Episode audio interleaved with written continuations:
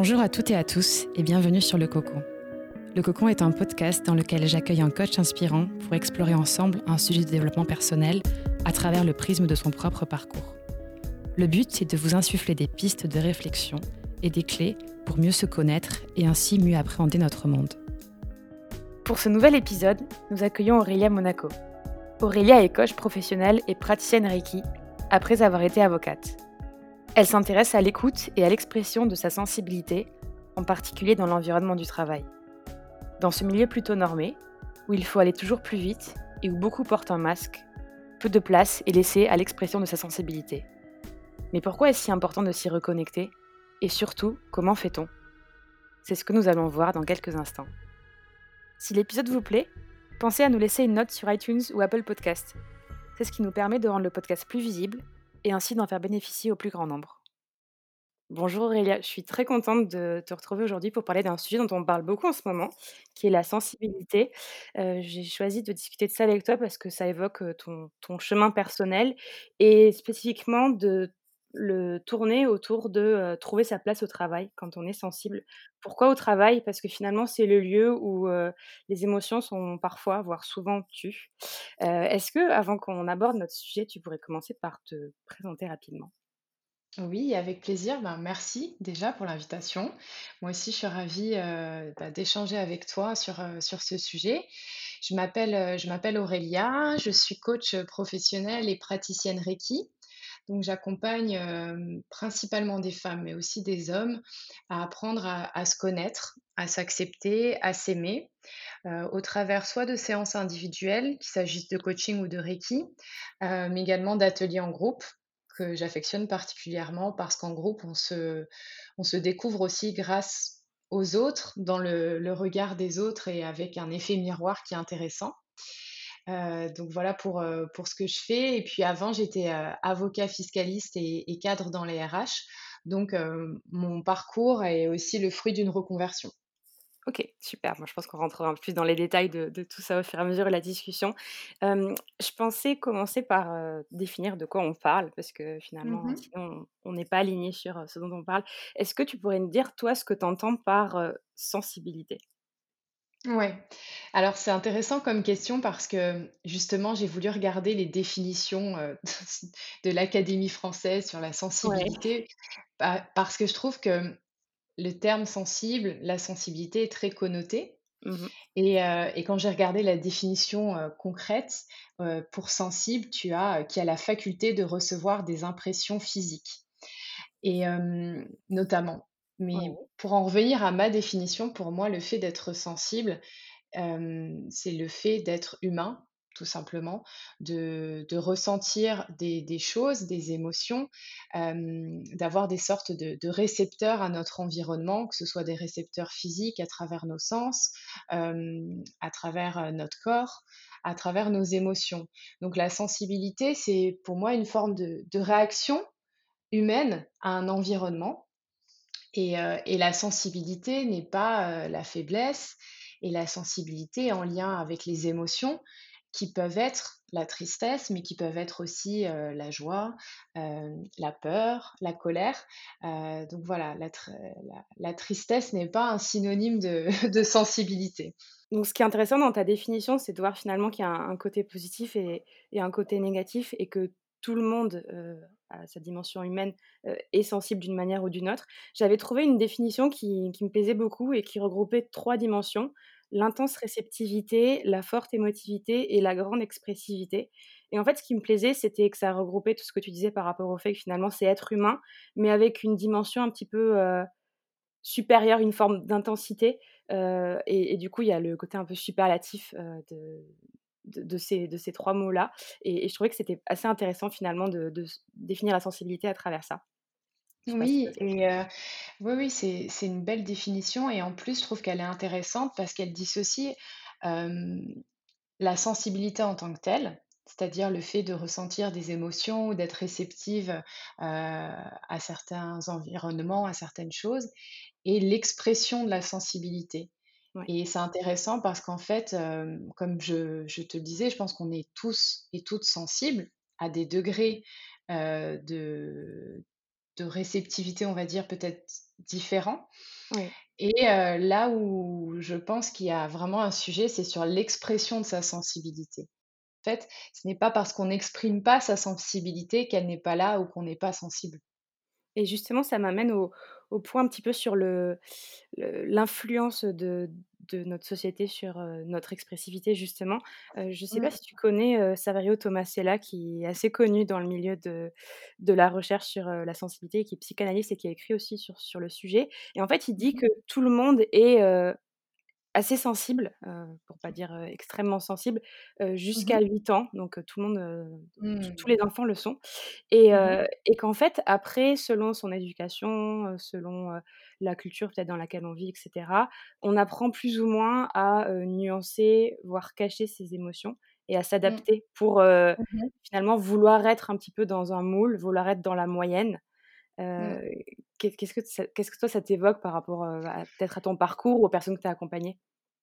Bah, c'est hyper intéressant, notamment sur la période un peu charnière de zéro à 8 ans, où en fait l'enfant, voit ce qui ce qui existe autour de lui, en fait. Il est centré sur lui et il est vraiment, en réception intense de ce qui existe et de des comportements que peuvent avoir ses parents et cetera. C'est une période charnière parce que c'est là où on se construit et où on commence à se dissocier des autres, où on construit Mmh. son estime, heu, où finalement, comme tu disais, on peut avoir, par exemple, des réflex réflexions de de notre environnement, de nos parents, heu, ou à l'école, qui sont pas forcément mal intentionnées, mais qui viennent taire nos émotions ou leur expression. Heu, typiquement, heu: «Attention, non, fais pas de bruit, non, ne te fais pas remarquer», heu, donc finalement, on peut être à cette période-là, hem, dans une construction où le message qu'on reçoit, c'est qu'on n'a pas le droit d'exprimer ses émotions ou que certaines émotions, notamment, ne peuvent pas être exprimées. Notamment chez les garçons, on peut avoir tendance, heu, hem, à réprimer le fait, qu'ils pleurent. Mmh. Donc du coup, il y a toute une, construction, personnelle qui va se faire, autour de, ce qu'on nous a, fait comprendre qui était bien ou non de d'exprimer et et moi, dans mon cas personnel, c'est vrai que j'étais très, dans ma tête. J'ai pas forcément eu enfin dans mes dans mes souvenirs, hein, j'ai pas forcément eu trop d'occasion d'exprimer mes émotions, ma créativité, de jouer et cetera et et beh, du coup, à l'âge adulte, je pense que j'avais un peu, l'impression d'être, déconnectée de mon corps parce que j'étais tellement dans ma tête que certaines expressions, je ne les exprimais pas du tout. Certaines émotions, pardon, je je les exprimais pas du tout et on se retrouve, bah, finalement, à l'âge adulte, même dans le coaching avec certaines personnes qui ont une forte sensibilité, mais qui ont une déconnexion entre leur tête, leur mental et leurs émotions, leur cœur. D'accord.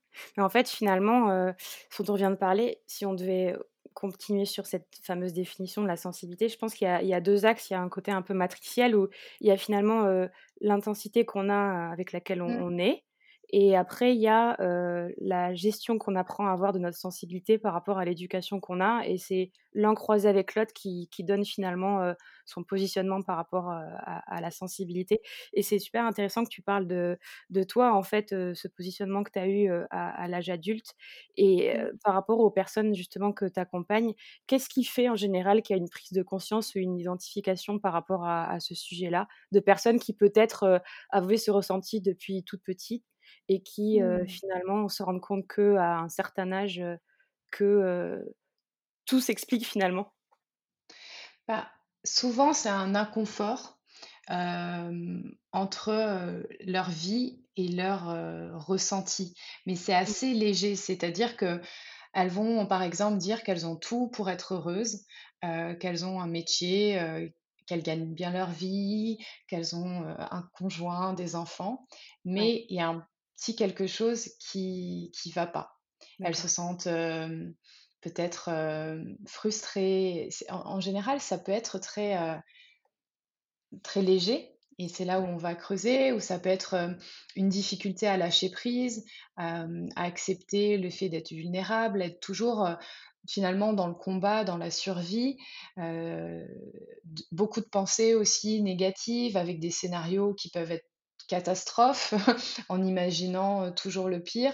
Donc il y a toujours ce côté, une forme de dualité, comme tu disais tout à l'heure, entre la vie telle qu'elle est, la vie matérielle, et ma vie intérieure telle que je la ressens.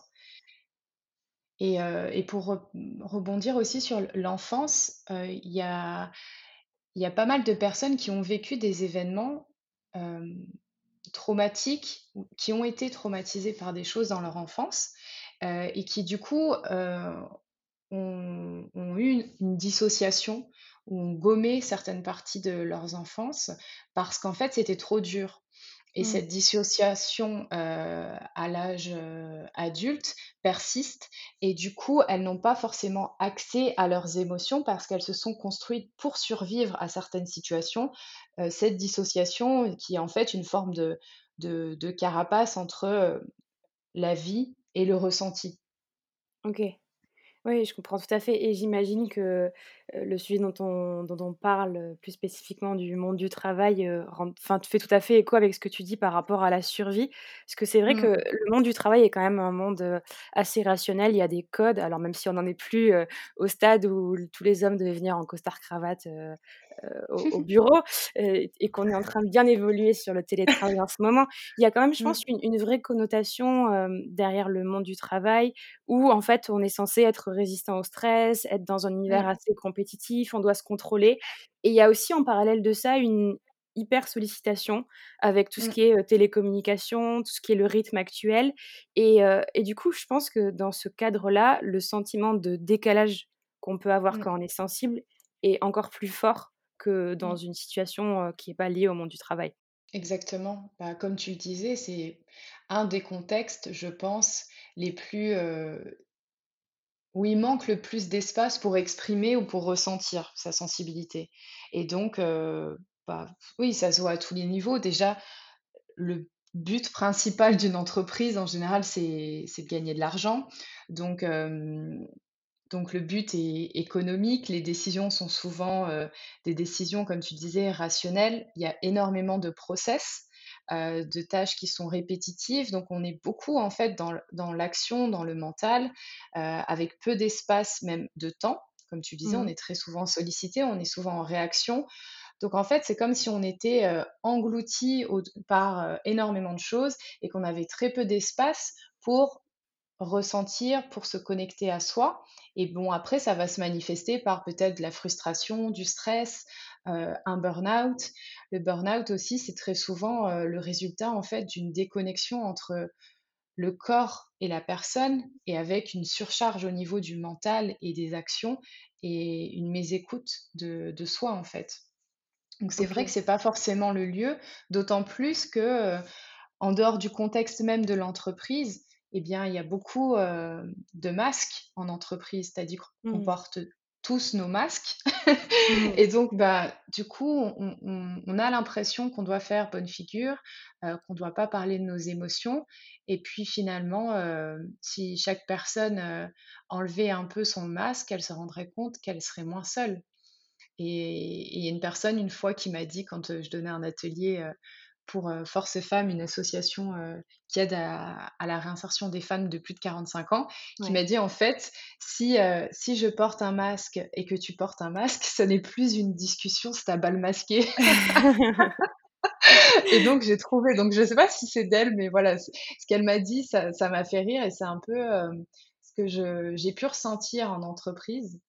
Et encore plus maintenant que je suis coach, où parfois je peux coacher des, collaborateurs en entreprise et finalement dans un SAS où ils peuvent s'exprimer, bah, beaucoup expriment leur insatisfaction, mais n'osent pas l'exprimer avec leurs collègues parce qu'il faut faire bonne figure en fait.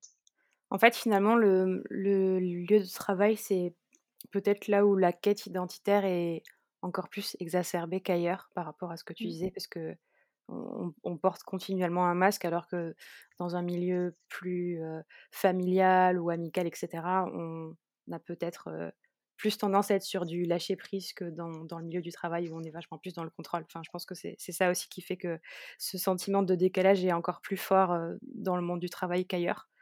Je, Mmh. je dirais. Et, euh, et par rapport à ça, en fait, euh, il y, a, il y a plusieurs attitudes dont on a parlé. Tout à l'heure, tu parlais de la carapace, donc il y a le côté un peu se protéger. Euh, Mmh. il y a aussi le fait de s'adapter. Et Mmh. euh, à l'autre extrémité, de s'assumer. Comment tu, tu dirais qu'on peut naviguer quand, quand on est sensible euh, entre ces, ces trois formes de comportement, se protéger, s'adapter et s'assumer? Ouais, c'est c'est hyper intéressant comme question et c'est vaste. Après, je peux te parler plutôt de mon expérience Ouais. qui, heu, qui m'a aidée déjà, heu, par rapport, heu, à la protection. Ce qui, ce qui peut être intéressant, c'est de s'autoriser, à se dédier du temps pour soi, donc pour apprendre à se connaître. Ouais. Donc moi, ça a été par exemple de faire une thérapie, puis de me faire coacher, mais c'est pas forcément euh, avec un, un professionnel, mais c'est se poser des questions existentielles et revenir aussi un peu sur son passé pour comprendre comment on, on s'est construit.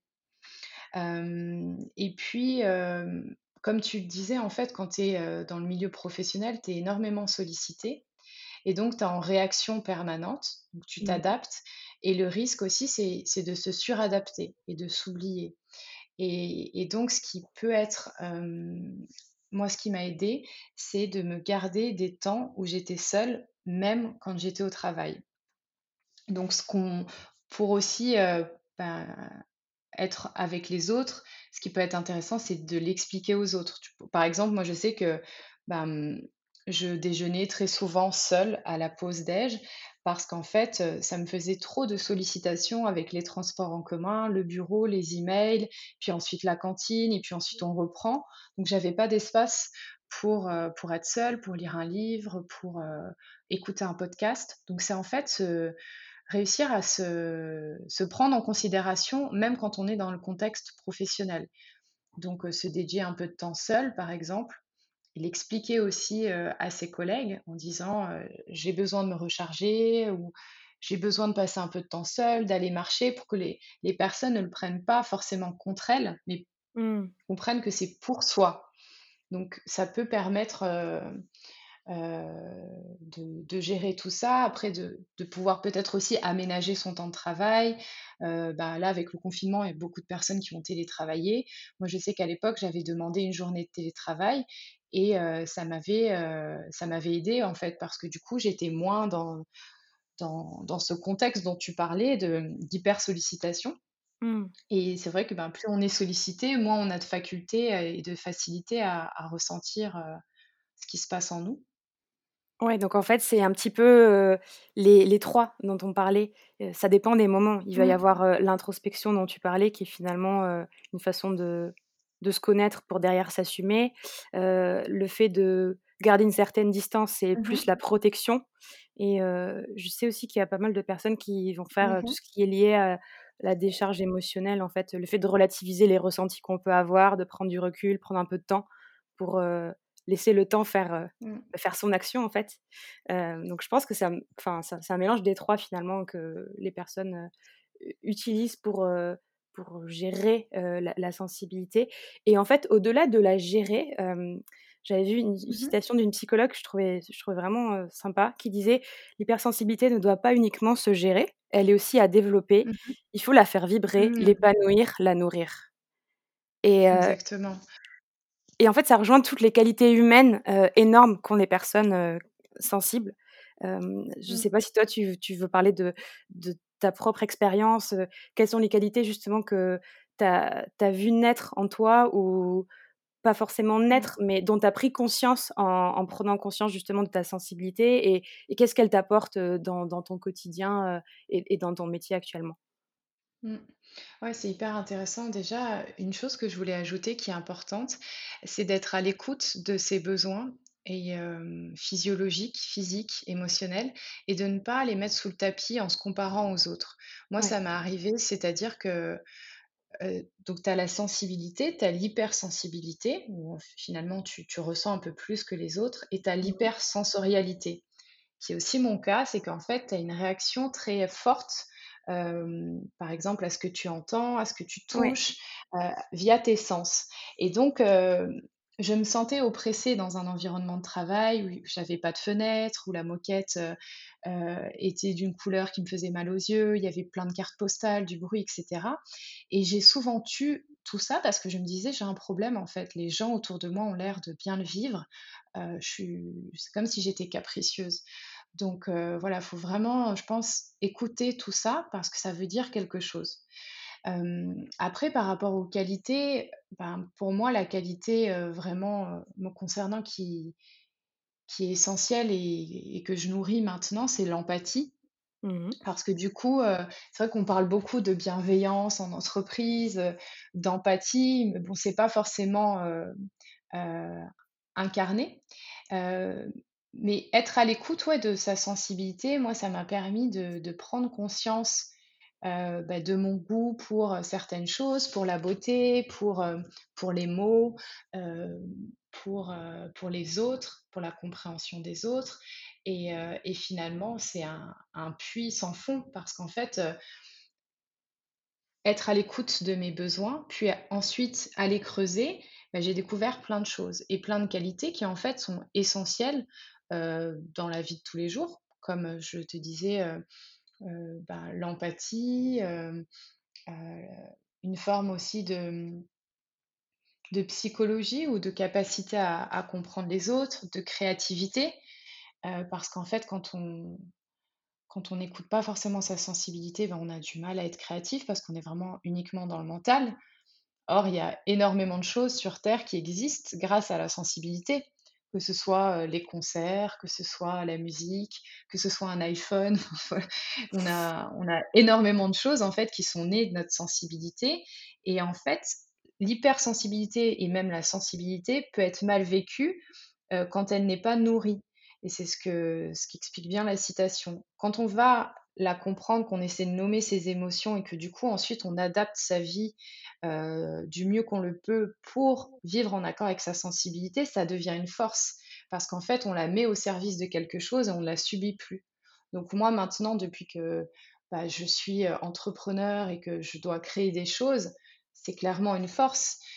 Ça, m'aide aussi à comprendre les autres, ça m'aide à, reformuler ce qu'ils peuvent ressentir avec euh, des mots, ça m'aide à créer des liens. voilà, et en fait, on peut être et sensible et rationnel. On n'est pas euh, juste, euh, tu sais, un mmh. être qui s'émerveille en permanence.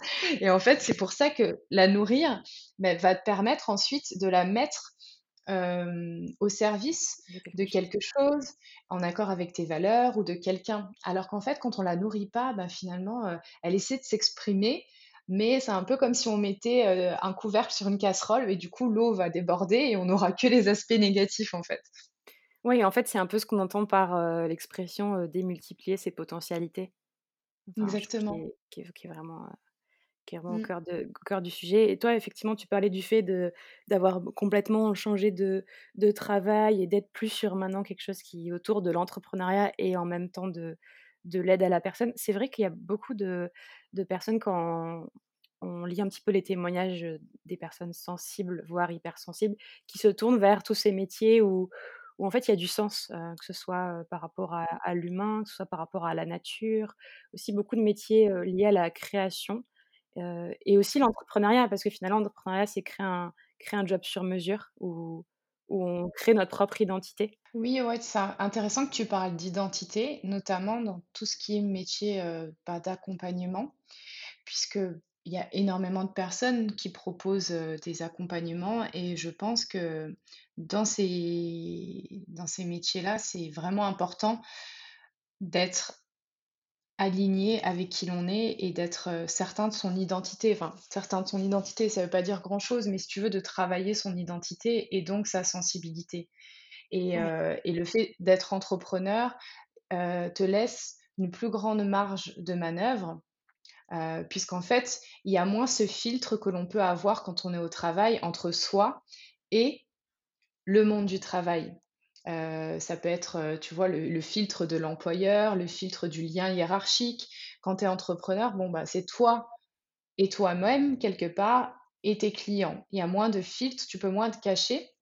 Et donc l'expression de ta sensibilité, peut, enfin ta sensibilité plutôt peut s'exprimer à tous les niveaux, que ce soit au niveau visuel, sur ton site internet, sur ton logo, sur les mots que tu vas choisir, sur la création d'accompagnement. et tout ça, c'est hyper important parce qu'en fait, ça va, cibler inconsciemment les personnes qui vont venir à toi. Parce que, les personnes vont être, bah, du coup sensibles à, à ce que tu proposes Mmh. et ça va, ça va leur parler et, et elles vont te contacter. Et finalement, moi, ce que je, je, réalise dans tous les coachings que je fais, c'est les points communs incroyables que j'ai avec les clients, en fait. Et donc, oui, parce c'est leur miroir, finalement. Exactement, c'est un miroir mutuel.